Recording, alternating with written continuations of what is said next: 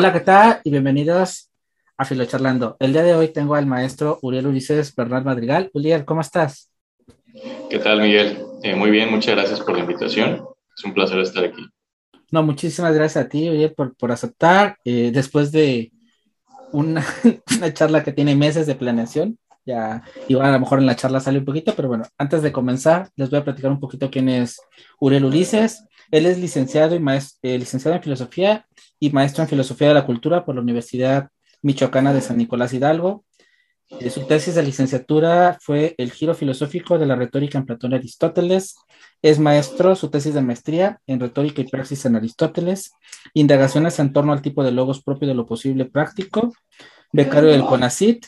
Tuvo una estancia de investigación internacional en la Universidad de Navarra.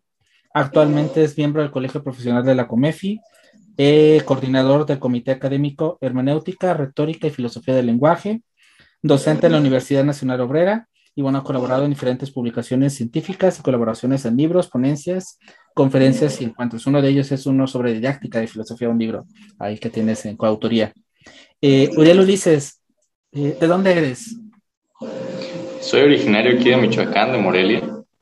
Este, bueno, acá para la zona sur suroeste del país, una zona más templada, clima agradable, muy bonita ciudad, y pues bueno, de la cuna de la independencia también.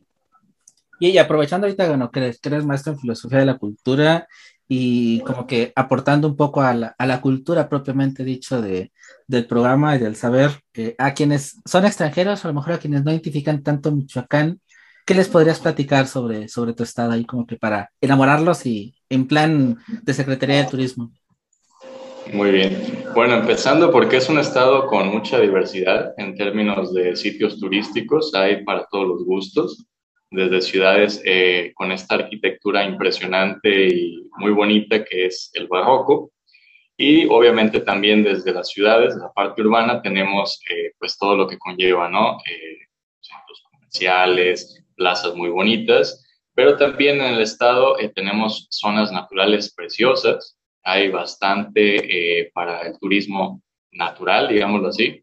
Eh, el, por ejemplo, hay pueblos mágicos también, como es Pátzcuaro, el famoso lago de Pátzcuaro, con sus tradicionales pescadores y demás. Entonces, bueno, es un estado muy, muy variado, tiene mucha historia, aquí en México en particular Ahí, eh, bueno, aquí han nacido bastantes eh, eh, personajes ilustres y movimientos muy importantes, sobre todo con la independencia de nuestro país.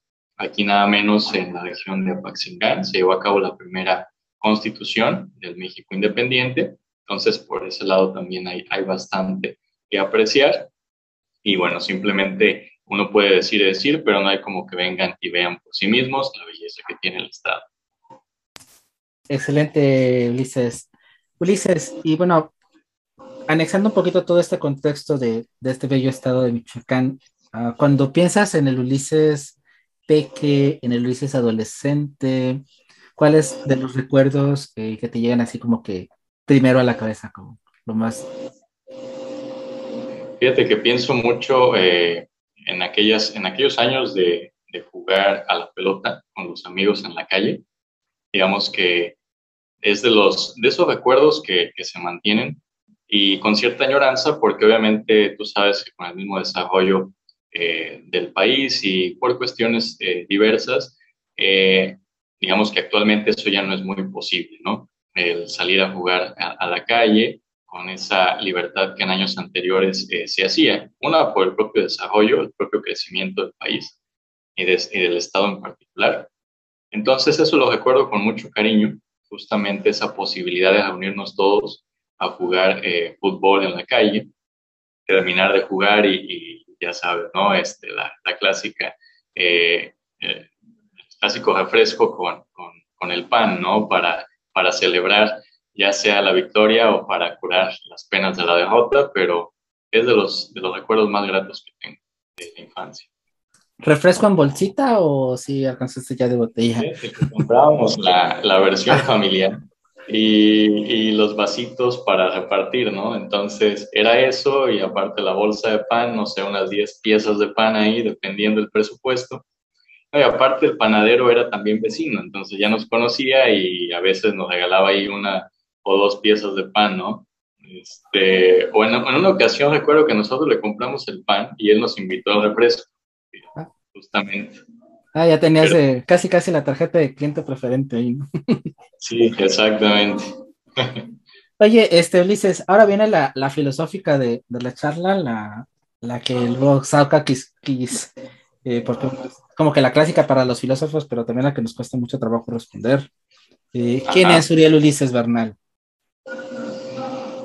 Uriel Ulises Bernal en filosofía es justamente un aprendiz constante, eh, apasionado desde luego por la investigación filosófica desde un punto de vista eh, existencial, es decir, eh, considera que la filosofía se vive en muchos sentidos, no solamente se lee y se escribe.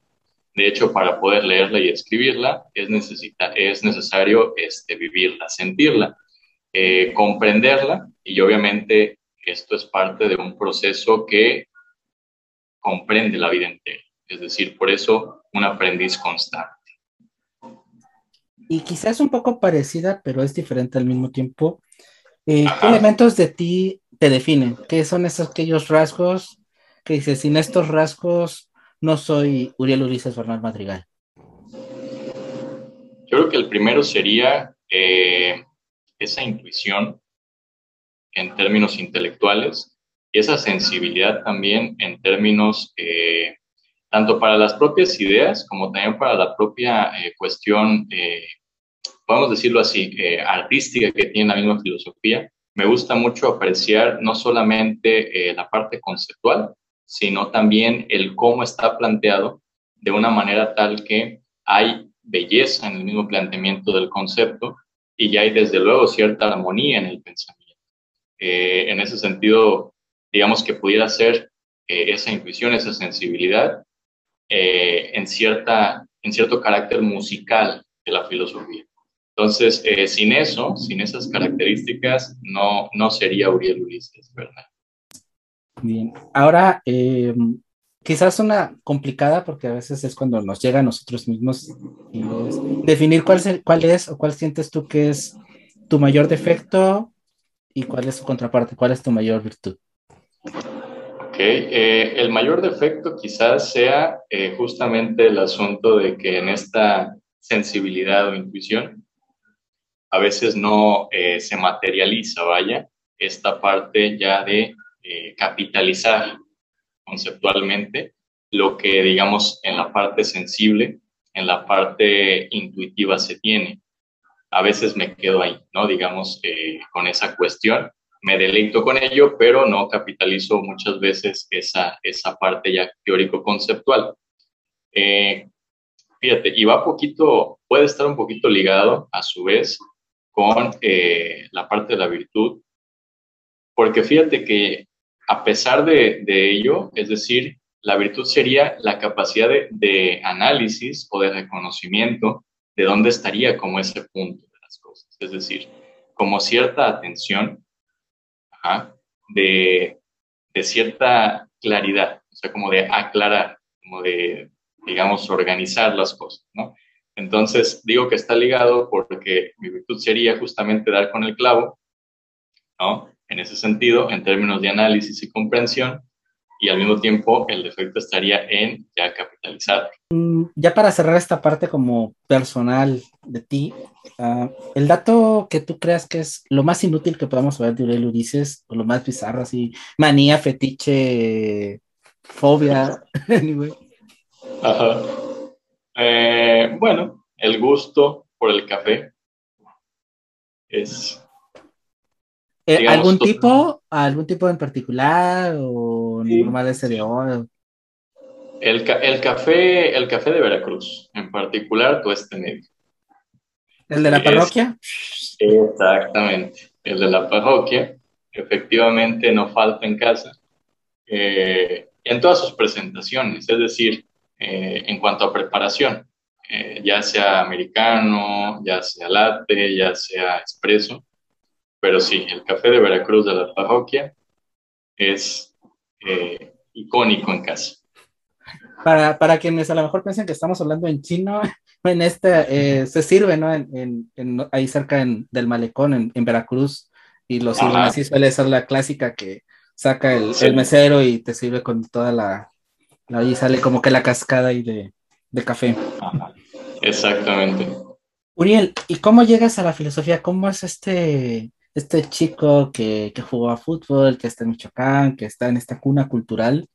¿Cómo, cómo nace este romance o este clic híjole, me voy por la filosofía? Eh, va a sonar quizás a cliché, pero tiene que ver con estas famosas crisis existenciales que, en, en, determinados momentos de la vida tenemos, ¿no? Cuando te comienza a cuestionar justamente sobre los valores que tiene tu propia vida, sentido y rumbo. Digamos que es a partir de esa reflexión más vívida, justamente, con esa angustia que trae consigo el preguntarse esas cosas de manera auténtica. Y eh, yo ya conocía la filosofía, es decir, tenía noción de ella, ya que mi padre estudió también algo relacionado con ello.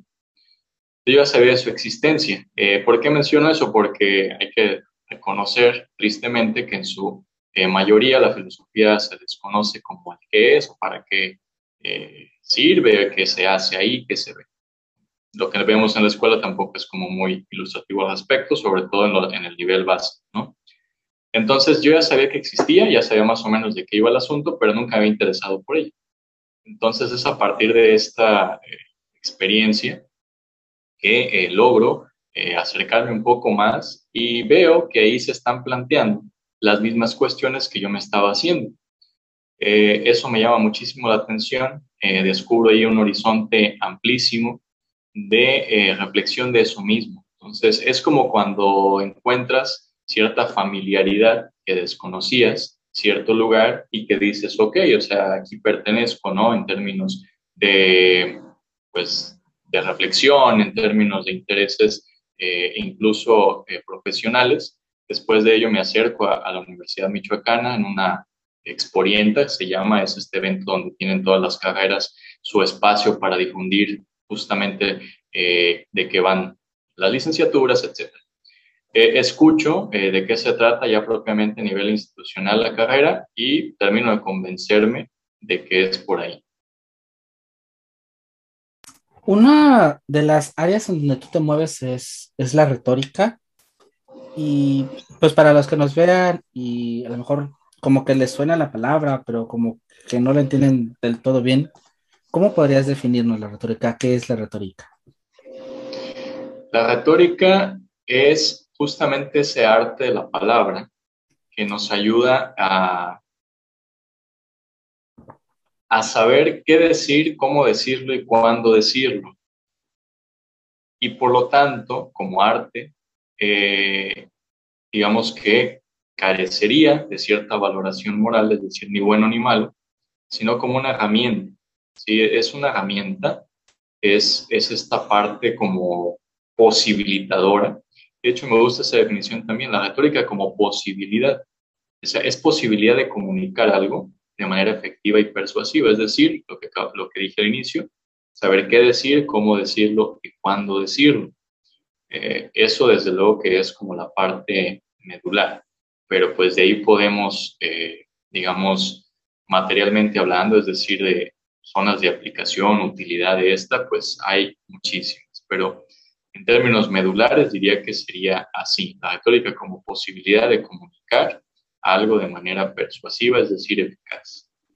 ¿La oratoria vendría siendo un sinónimo de la este, retórica? ¿O cómo, cómo, las podemos vincular ahí? Porque pues, al final ya también a veces dicen que el buen orador convence, ¿cómo, cómo, cómo se conjuga? Fíjate que generalmente se toman como sinónimos, aunque yo creo que hay una diferencia eh, en términos eh, lo siguiente. En general se toman como sinónimos, pero creo que hay una diferencia.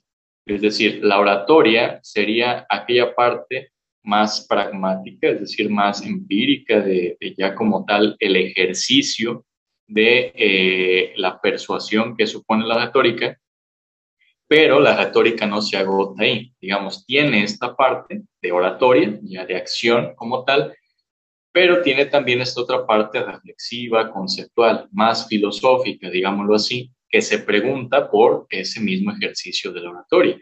¿Cuál es su sentido? ¿Cuál es su valor? ¿Cuáles son esas herramientas que pueden ser funcionales y cuáles no? Incluso esta dimensión más ontológica del propio lenguaje, es decir, qué es la palabra, para qué nos sirve, ¿no? qué es nombrar, qué es comunicar, etc. Entonces, por eso diría que no son eh, sinónimos, aunque eh, se refieren a cosas eh, desde luego en común. Y quizá la, la, pregunta del billón, no sé, ahí me dirás cómo, cómo interpretarla. ¿A Hitler se le puede analizar desde la retórica o solo desde la oratoria? En esta famosa concepción de que, pues como orador, pues así que... Claro, claro. Sí, sí, desde la retórica también se podría. ¿En qué sentido? Eh, en el sentido de que Hitler no solamente era un audaz eh, orador, eh, bastante destacado en términos técnicos, digámoslo así, su técnica era muy buena, sino que en términos de retórica se analizaría desde el punto de vista de lo que creó con ese lenguaje, con esa O sea, finalmente no se agotó en un bello discurso bien elaborado, efectivo además, sino que a partir de ello todo lo que creó, todo lo que construyó, la realidad que edificó a partir de sus palabras. Entonces el lenguaje ahí eh, pasó a ser, eh, digamos, a tener una dimensión performativa bastante, bastante importante y que eh, llegó a, digamos, dada la ejecución magistral, a esta construcción de la realidad, es decir, a esa dimensión ontológica más, más, más completa, ¿no? Eh, recuerdo mucho lo que decía Nietzsche de que finalmente eh, la realidad eh, y los conceptos, las verdades y prácticamente todo lo que tenía que ver con lo humano, pues era una construcción también del lenguaje, ¿no? Entonces, esta, digamos, esta noción creo que se puede ver muy claramente ahí con esta figura de Hitler, ¿no? Obviamente dejando de lado, como decía al inicio también, las valoraciones morales, ¿no? digamos, en términos estrictamente eh, de retórica y todo este interés filosófico que conlleva, ahí hay un campo también eh, muy interesante de cómo se construyó una realidad que eh, finalmente impactó a nivel mundial a partir del discurso de una sola persona. Ahorita que comentas muy bien esta parte de como arte que no se puede como que categorizar en, en bueno o malo, porque bueno, al final del día pues es algo muy, cómo poderlo catalizar estas artes, estas herramientas hacia lo bueno, hacia la parte, o construir cosas edificantes y a lo mejor no construir cosas como, como el del ejemplo anterior, ¿cómo, cómo podríamos desde, desde este área del saber potencializarlo hacia ella? Exacto, sí, fíjate que ahí eh, se requiere una interacción con también de la filosofía, no solamente en términos de lenguaje, sino que estoy hablando, por ejemplo, de la ética. ¿sí? Es decir, la retórica por sí misma no estaría eh, obligada, si queremos decirlo así, a plantearse estas cuestiones. ¿sí? Eso excedería, digamos, su campo de estudio. Sin embargo, eh, no impide que dialogue con la ética, por ejemplo. Y esta es una premisa que justo desde Platón y Aristóteles está. Cuando ellos se preguntan de qué manera este arte puede ser un eh, arte del bien hablar. Y justamente lo encuentran en eso, que tenga una base ética al mismo tiempo que también epistemológica, es decir, para saber, eh, para saber que se está persuadiendo sobre algo bueno, también debemos estar ciertos de esa certeza, valga la redundancia, ¿no? saber que estamos hablando sobre verdades o, en todo caso, sobre verosimilitudes, diría Aristóteles. Por eso se, se, pone en diálogo con esas otras disciplinas. ¿sí? Sería necesario ahí, desde luego, tener esa, eh, ese badaje ético, por ejemplo, la frónesis en Aristóteles, toda la reflexión en torno a eh, la prudencia, ¿no? justamente cuál es el bien en cada caso. Y es una reflexión y un ejercicio que se tendría que hacer de forma constante porque la misma realidad, según esta misma eh, concepción aristotélica, la realidad humana sería una realidad pues cambiante, sometida a la contingencia, es decir, a ese cambio, ese movimiento, no habría una necesidad ahí de que las cosas pasen exactamente como se tiene pensado que sucedan, sino que hay cierta incertidumbre, cierta posibilidad. Y una vez que se tiene esa eh, noción, pues entonces se hace eh, indispensable que la reflexión ética sea cada vez, es un ejercicio constante. Y si a eso le sumamos que queremos tener un discurso que no solo sea persuasivo, sino que persuada acerca de lo bueno, entonces se tiene que sumar a esa reflexión constante ética sobre en cada caso qué es lo mejor. Aprovechando que sacaste a colación a, a estos dos grandes pensadores griegos y aprovechándote que, que en tu tesis hablas sobre este giro filosófico en la retórica de Platón y Aristóteles, platíganos un poquito de esta tesis porque bueno, creo que vamos ligándola y, y queda súper bien a, a, cómo vamos. Sí, claro. Eh, fíjate que ahí eh, empiezo a preguntarme justamente por el valor filosófico de la retórica. Eh, ¿Por qué? Porque cuando escuchamos retórica en general y en particular en, en la carrera de filosofía, eh, se llega a tildar de, de, mera palabrería, ¿no? Se toma por un sentido peyorativo. Eso es mera retórica. Y claro, esa, esa, ese prejuicio tiene su razón, vamos a decir que no. La retórica, o mejor dicho, eh, varios retors eh, desde la propia Grecia antigua, de Grecia clásica, se caracterizaron por eso, o sea, por ser eh, unos eh, oportunistas de la palabra, por decirlo así. Es decir, que sus discursos únicamente endulzaban los oídos, únicamente buscaban adular para ciertos fines arbitrarios, no necesariamente para el bien común. Y de ahí se quedó eso, ¿no? Que es mera palabrería, que es mero, eh, digamos, eh, embauca, eh, buscar embaucar. ¿no? Entonces, eh, ya desde ese momento, eh, uno cuando escucha retórica tiene esa, ese prejuicio negativo al respecto. Sin embargo, eh, me llamaba mucho la atención que alguien como Aristóteles tuviese un tratado tal cual titulado así.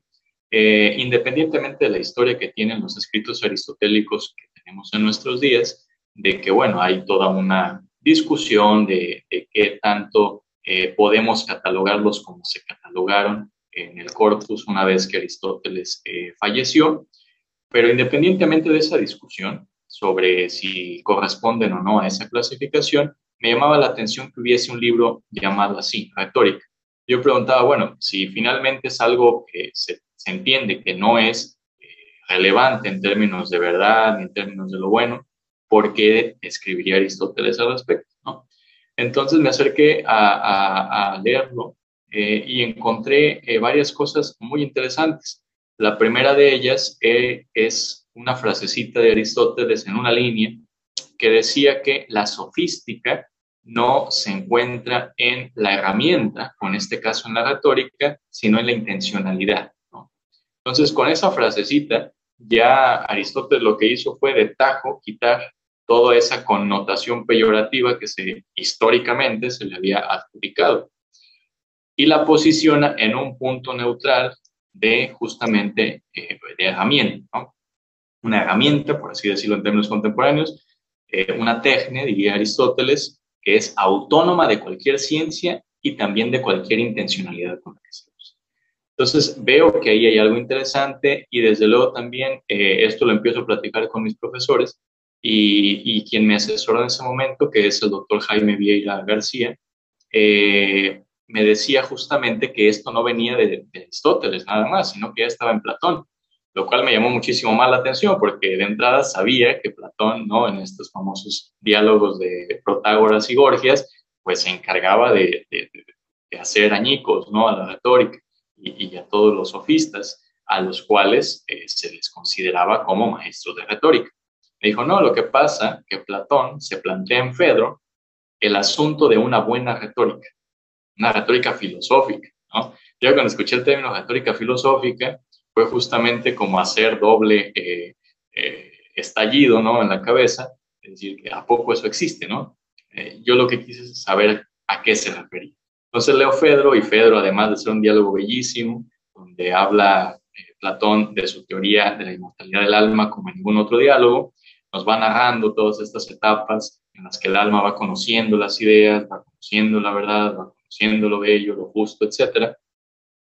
Y eso, digamos, en ese diálogo donde podemos encontrar eh, el mito más bello y que Platón más se esmera en hacer sobre su teoría de las ideas, sobre la inmortalidad del alma, justo ahí habla de la retórica. Y habla de la retórica como herramienta justamente filosófica. Y, digamos, parafraseando y arriesgándome a poner un poquito de, interpretación propia, eh, advirtiendo al respecto, eh, el propio Platón sugiere que hay un punto en el que la dialéctica, es decir, este ejercicio más bien lógico discursivo, que se esmera por eh, omitir recursos de carácter literario, podemos decir, ejemplos, eh, imágenes, sino que va a los conceptos propios. La dialéctica llega a un punto nada más de la, eh, del conocimiento y también de la eh, comunicación de la verdad. Llega un punto donde hasta ahí llega, pero no significa que agote la comunicación de la verdad. Hay otro nivel que ya es más profundo y que ya es casi imposible de comunicar en términos dialécticos entonces se requiere de un instrumento ¿sí? metafórico, de algo que él justamente hace. Los mitos finalmente son eso. Y, si nos ponemos a, ver, cuando ya está hablando más eh, a profundidad de, sus, eh, de las partes álgidas de su teoría, utiliza mitos, es decir, utiliza recursos retóricos. Entonces habla de que ahí es necesario hacer uso de esto que llaman retórica. Sin embargo, no de cualquier retórica, sino de una retórica que sea filosófica, es decir, que tenga una base ética y epistemológica, que se esfuerce por hablar eh, con verdad acerca del bueno. En este caso también acerca de, eh, de las ideas, ¿no? Entonces ahí eh, es una invitación desde luego ya a leer este diálogo para todos aquellos que les haya interesado, el diálogo Pedro, seguramente lo van a disfrutar mucho, sobre todo por estas características estilísticas que tiene y por el, eh, digamos, el valor filosófico que hay y desde luego también para entender un poquito de qué se trataría este valor filosófico de la retórica. Pues así es como surge, ¿no? Y, bueno, lo que hago en la tesis de licenciatura es poner, desde luego, eh, ya en términos ordenados, eh, en qué consistirían las consideraciones filosóficas de Platón acerca de la retórica y las consideraciones aristotélicas que hay al respecto y en qué tanto hay continuidad y qué tanto hay ruptura. Porque tampoco es que Aristóteles haya seguido a pie juntillas a Platón, sino que sí retoma a Platón, porque Platón dice, bueno, así las cosas, la retórica es filosóficamente importante, sin embargo, la tarea todavía no está hecha, hace falta quien llegue y la elabore. Y estas son las ahí está la receta, ¿no? Dice perdón, estas son las características que hay que seguir. Un estudio del alma, un estudio de las pasiones, un estudio de las emociones, un estudio de eh, la parte, obviamente, de la corrección gramatical, etcétera, etcétera. Entonces, Aristóteles llega, toma la receta, digamos, o eh, la tarea a la punta y la lleva a cabo, pero desde luego que modifica algunas cosas. ¿Y cómo, le, cómo lo hacemos eh, práctico, ¿cómo, ¿cómo quitamos este bagaje de quitarnos con este prejuicio de que, vamos a decir, en términos muy mexicanos, de dejar de decir choro y, y tratar solo de embelecer las palabras y tratar solo de seducir a alguien por, por este diálogo, a realmente hacer esta retórica retomando estas dos cosas que tú tomas de tu tesis y dándole este giro hacia, hacia lo contemporáneo, hacia que realmente al hablar hagamos retórica tal cual nos dicen ellos? Pues justamente sería esto de que busquemos el qué, el cómo y el cuándo de lo que queremos decir en un sentido oportuno, es decir, dejando de lado obviamente los, los ornamentos, dice Aristóteles, hay que concentrarnos en los argumentos de, lo que, de nuestro discurso. Si nosotros somos claros en los argumentos, vamos a ser claros en el qué queremos decir. Y el cómo lo queremos decir también se ve influenciado por los argumentos, pero ahí ya lo que hacemos es contextualizar también. Por eso el cada vez, y te acuerdas que mencionaba esto del cada vez, es según las circunstancias. Eh, no hay una receta infalible, digamos, en términos prácticos, que sea universal. ¿Por qué? Porque si planteamos una receta universal práctica de aplicación de la retórica, sería contradictorio con la retórica misma. Lo que hacemos, eh, siguiendo Aristóteles, es plantear líneas generales como un esqueleto, digamos, que tenemos que estar nutriendo según la eh, situación en particular. Entonces, simplemente teniendo en cuenta eso, qué quiero decir, cómo lo quiero decir y hacia quién también, no solo el cuándo, sino también hacia quién, y ya en ese momento vamos justamente a encontrar aquellas necesidades particulares del auditorio al que nos estamos dirigiendo y en ese sentido vamos a ser más efectivos. Se trata de buscar una comunicación clara, una comunicación eh, específica y se va a lograr de esa manera solamente. Poniendo atención al auditorio y respondiéndonos estas preguntas a nosotros mismos, ya los, los ornamentos que le queramos poner serían secundarios, según Aristóteles. Mientras tengamos claros los argumentos y tengamos claro que cada vez tenemos que analizar la situación, tenemos que escuchar a nuestro auditorio, en ese sentido vamos a tener un ejercicio más eh, efectivo de la palabra y de la retórica misma. Me llama la atención este, el, cómo, porque ahorita estamos en un contexto en donde esta cultura de la cancelación viene a tope en donde a veces quieres decir algo, tienes el qué, y quizá tienes el cuándo, pero cómo manejar este, cómo, de qué herramientas o de qué otras ciencias, a lo mejor, como decías tú, eh, tomando de la ética para, pues, para conducirnos por lo bueno, por lo correcto. En ahorita en, estas, en esta situación actual, en donde este cómo creo que es, tiene más peso que los demás en los, en los otros dos este, balances ¿de qué otras herramientas nos podremos ah, tomar como para precisamente dar un cómo sin meternos en estos conflictos? Claro. Eh, el cómo lo podemos entender eh, al menos desde dos eh, perspectivas, ¿no? El cómo, digamos, del formato, por ejemplo, la cuestión de qué tipo de lenguaje usar, no solamente en cuestiones gramaticales, sino en términos de la pragmática del lenguaje, ¿no? cuál eh, viene mejor en términos de eh, tecnicismo, si es un público especializado o términos un poco más eh, accesibles, digámoslo así, si no lo es tanto. Y la otra cuestión que creo que es más a la que te diriges, que tiene que ver con el contexto ya no solamente del lenguaje mismo, sino con la situación cultural, histórica y política del momento. ¿sí? En ese sentido, ahí, de nuevo cuenta, habría que tener conocimiento de esas otras áreas. Eh, ¿Por qué? Porque la retórica se auxilia de ellas, ¿ah? se nutre de ellas también. Así como decíamos hace de la ética y la epistemología, aquí sería necesario conocer también de la política, de, de, la cultura misma del lugar. Una vez que tú conoces cómo está justamente la política, cómo está la situación, en ese sentido el contexto, eh, ya podrás tener noción de el cómo ¿sí? El cómo decirlo de una forma tal que sea bien recibido. Si quieres seguir, digamos, eh, el patrón o eh, la opinión pública de cómo se están dando. Pero también tienes la posibilidad de la rebeldía justamente y de decir eh, las cosas no necesariamente en un tono políticamente correcto. Entonces ahí también depende, y ella se conecta con la ética de nuevo, depende de de cierto coraje que tengas y también de cierta prudencia, porque el coraje eh, sin prudencia es eh, mero arrebato, ¿no? Entonces, con cierta prudencia, no en el sentido de, limitación, sino justamente en el sentido de ver tú hasta dónde estás dispuesto a llegar y cuál es tu finalidad, ¿no? Entonces, si tienes clara la finalidad de decir algo, eh, no importa lo escandaloso que pueda ser, pero tienes la convicción de que es éticamente correcto, aunque no sea políticamente correcto, pues lo puedes hacer, pero ya estás asumiendo, eh, digamos, elementos y riesgos que son extra retóricos, ¿no? Digamos que en términos únicamente retóricos, tendrías que conocer ese contexto y si tú quisieras ser persuasivo nada más siguiendo esto, pues buscarías cierta corrección política, ¿no? Para poder hablar de ellos. Con eso serías eficaz pero siempre está la posibilidad, pues, de ir más allá a conciencia de esto que comenta.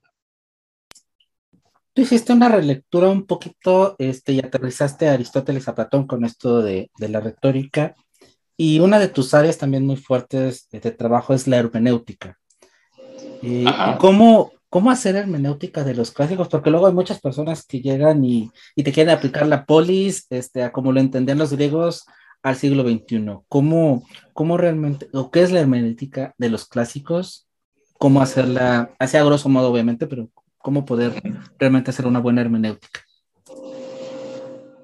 Yo retomaría ahí a esta idea que tiene eh, Gadamer, justamente, no solo él, pero viene desde su planteamiento de la hermenéutica filosófica, de hacer un diálogo, un diálogo con los clásicos, y desde luego que un diálogo supone, pues, interés, ¿no?, de conocerlos.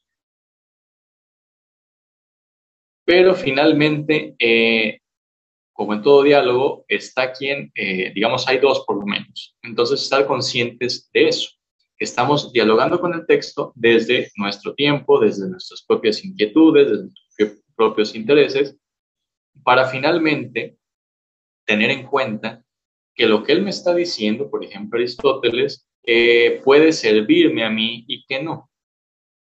¿Sí? A manera de diálogo. Porque si lo tomamos únicamente a manera de, pues de dogma, por ejemplo, ¿no? Eh, es decir, lo que dice tal cual ahí es la verdad absoluta, pues no sirve de mucho, más que un mero conocimiento eh, respecto a cierta historia de las ideas o cierta, eh, pues sí, más, más que filosofía incluso, una historia de las ideas. Eh, y una aplicación así no solamente sería anacrónica, sino que además infructuosa. Más bien como un diálogo donde vemos qué nos tiene que decir respecto de una realidad que se asemeja a la nuestra, pero que no es idéntica. Siempre con la conciencia de esa diversidad. ¿no? La fusión de horizontes, decía Gadamer, en este, en este diálogo, a lo que se espera llegar es a fusionar horizontes, de tal suerte que haya ahí este, algo, algo productivo, ¿sí? pero con la conciencia de eso. Son dos horizontes. Ya veremos si se fusionan y hasta qué si bien me imagino no hay una, igual otra receta mágica que nos pueda dar como que estos son los pasos tal cual para, para hacer hermenéutica, un esqueleto una esquela de cómo quizá un estudiante de filosofía o alguien que está ahí y que tiene este diálogo intento de diálogo, pero o lo agarra a veces de, este, pues el que lo quiera agarrar como dogma o, o que se quiere poner a pelear, incluso rebatirle, cómo, cómo apoyarle a, igual a, muy muy breve, una breve reseña, decir, esta es como una esquela que te pueda servir para hacer una hermenéutica adecuada de, de ellos. Sería justamente ubicar eh, estas mismas preguntas que hacemos en el discurso y por eso también la relación retórica hermenéutica, porque incluso el propio Gadamer señala que la hermenéutica es una actualización de la retórica. Justamente estas preguntas del qué está diciendo, cómo lo está diciendo y cuándo lo está diciendo, ¿no?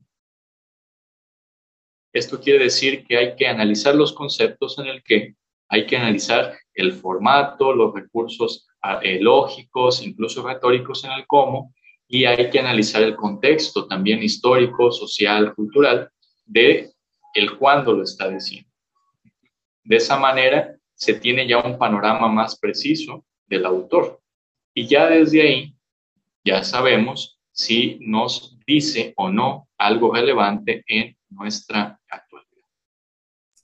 Ya para ir cerrando, eh, tú andas ahorita eh, trabajando en, un personaje que se la suele complicar mucho con el ser, es este el buen Heidegger.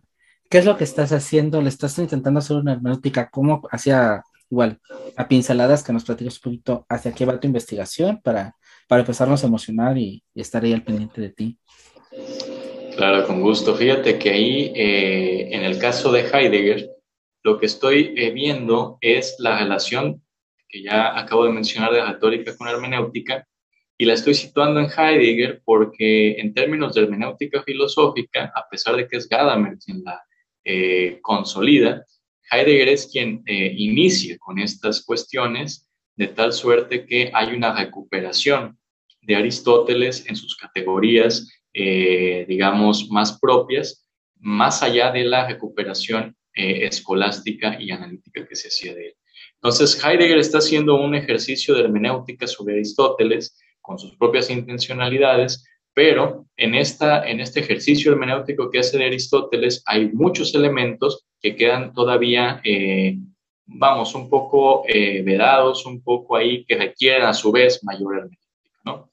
Entonces, lo que estoy haciendo ahí es empezar eh, a ver esa fusión de horizontes que puede existir primero entre Aristóteles y Heidegger respecto a la retórica en una dimensión ontológica. ¿Por qué ontológica? Porque me parece que Heidegger eh, intuye muy bien este asunto de que en la retórica hay la posibilidad justamente de abrir mundo, utilizando el término famoso de Heidegger. Por abrir mundo entendemos esto de eh, comprenderse a sí mismo y comprender lo que nos rodea de una forma determinada, de una forma específica, eh, grosso modo. Entonces, eh, la retórica abre mundo en ese sentido y lo abre, digamos que a partir de ciertos elementos muy interesantes, como es el, el temple anímico, es decir, se abre mundo desde las emociones antes que desde la razón. Se abre mundo anímicamente templados. Se abre mundo comprendiendo el mundo. Ah, ¿Y qué significa esto? Que al mismo tiempo que entendemos el mundo, nos entendemos a nosotros mismos. Por eso el carácter autorreferencial que hay. Y finalmente, ahí el lenguaje, desde luego, en términos de, de esta lengua, de este decir, es crucial. ¿Por qué? Porque según Heidegger, cuando abrimos mundo, comprendiéndonos a nosotros mismos también, lo hacemos eh, a partir de aquella característica propiamente humana, que es el logos. Pero el logos, no como razón, no como eh, este razonamiento ya lógico como tal, sino logos como lenguaje, como decir. ¿no? Entonces, eh, por eso tiene un papel ahí predominante. Apenas estoy, eh, digamos, haciendo este reconocimiento del terreno para ver por dónde va el asunto pero eh, me parece de entrada que ahí hay una recuperación muy interesante de la retórica de Aristóteles en esta dimensión ontológica que es, digamos que en términos filosóficos, muy rica y muy, eh, digamos que sería como medular, justamente para seguir utilizando estas mismas eh, palabras del inicio, para lo que, viene, lo que viene después, ya términos prácticos, en términos incluso epistemológicos, en términos lógicos, etc. Es anterior esta dimensión ontológica que es necesario comprender para saber hacia qué va el asunto. Y bueno, por ahí vamos, ahí el asunto de la verdad, el asunto del tiempo, son conceptos que están ahí también eh, rondando la zona y que bueno, vamos a ver de qué manera eh, se conectan, qué tienen que decir eh, Heidegger y Aristóteles al respecto y seguramente Gadamer también y eh, estamos en, esa, en ese terreno eh, de, de, la analítica existencial de Heidegger, que sí tiene, tiene su fama de, ser, eh, digamos que en términos de tecnicismos, bastante peculiar, ¿no? Quiero aprovechar tu maestría un poquito ya para, ahora sí que la última, y jugando un poquito con esta palabra de, de abrir mundo, ábrenos un poco el mundo y, y dinos de qué va un poco la cultura en el sentido general en lo que se entiende por, como tal, porque bueno, por cultura muchas veces suelen entender muchos conceptos y así en algo muy, muy, muy concreto, ¿qué es la cultura y por qué es importante interesarnos en ella? Bueno, para ello eh, pienso ahorita en, este autor alemán Ernest Cassirer, justamente es de los más icónicos en la reflexión de, la filosofía de la cultura. Y eh, a grandes rasgos, y, por decirlo eh, una palabra, en una frase, la cultura sería aquello que es lo propiamente humano, es decir, el mundo humano en tanto que simbólico, y por simbólico es aquello que se crea, ¿sí? Eh, el ser humano para entenderse a sí mismo y entender el mundo. Esta creación humana, en términos simbólicos, va desde la parte arquitectónica, desde la parte de, de, digamos, de la vida cotidiana en todos sus aspectos, comida, vestimenta, etc. Todo, todo esto y esto es creación humana, en contraposición a el mundo natural o lo natural, digamos así. Aquello que en esto que llamamos naturaleza, es decir, aquello que a veces de forma un poco rara, pensamos que es ajeno a nosotros y nos olvidamos que somos parte de, aquello que se da sin intervención humana, ¿no? Podemos decirlo así. Pero aquello que está creado por lo humano sería en ese sentido cultural. Esto es un poco, digamos, distinto, ¿sí? Sería distinto a esta otra noción de cultura como esta formación, la cultura como una formación intelectual, ¿no? Cuando decimos, ah, es que esta persona tiene mucha cultura o es muy culto, ¿no? Y aludimos a cierta formación intelectual, a cierto badaje de conocimientos. Entonces, eso sería una definición un tanto eh, más eh, coloquial de la cultura, pero en términos filosóficos iría hacia este lado más de Cassirer, que comento, ¿no? la cultura como lo propiamente humano, en tanto que creación eh, simbólica de sí mismo y del entorno, para hacerlo más habitable. Muchísimas gracias, este Uriel Ulises. Y bueno, ya para ahora sí el, cierre, ¿cómo te pueden encontrar? ¿En dónde andas? ¿Qué es lo que andas haciendo? Eh, como si se quieren poner en contacto contigo, pues que nos, que nos compartas ahí cómo se pueden localizar contigo. Sí, eh, bueno, ahora como tal no tengo alguna eh, página o digamos este, algún, algún proyecto de difusión. Sin embargo, el correo electrónico siempre es algo que está uno en estas áreas, digamos, consultando de forma diaria. Entonces, el correo electrónico es ahora el medio que, de contacto este, por el cual se puede establecer alguna comunicación de algún interés académico, ¿no? el correo es justamente uriel.ulises.bm.gmail.com. Sí, entonces por ahí, por ahí andamos. Pues muchísimas gracias, Uriel Ulises. Eh, gracias por, por abrirnos el mundo un poquito y, llevarnos a este viaje tan, tan interesante y tan, tan rico. Muchas gracias, Miguel. Ha sido un gusto estar en este espacio. Eh, de nueva cuenta, eh, reitero eh, mi felicitación también a ti por eh, este eh, proyecto que es bastante bueno, siempre se requiere en las áreas de las humanidades en general, pero en la filosofía en particular, porque pues por ser un diálogo justamente también vivo, más que algo únicamente escrito que hay que leer, que hay que escribir, también hay que dialogar, ¿no? Entonces, en ese sentido, felicidades también a ti y muchas gracias por el espacio. Gracias, Uriel.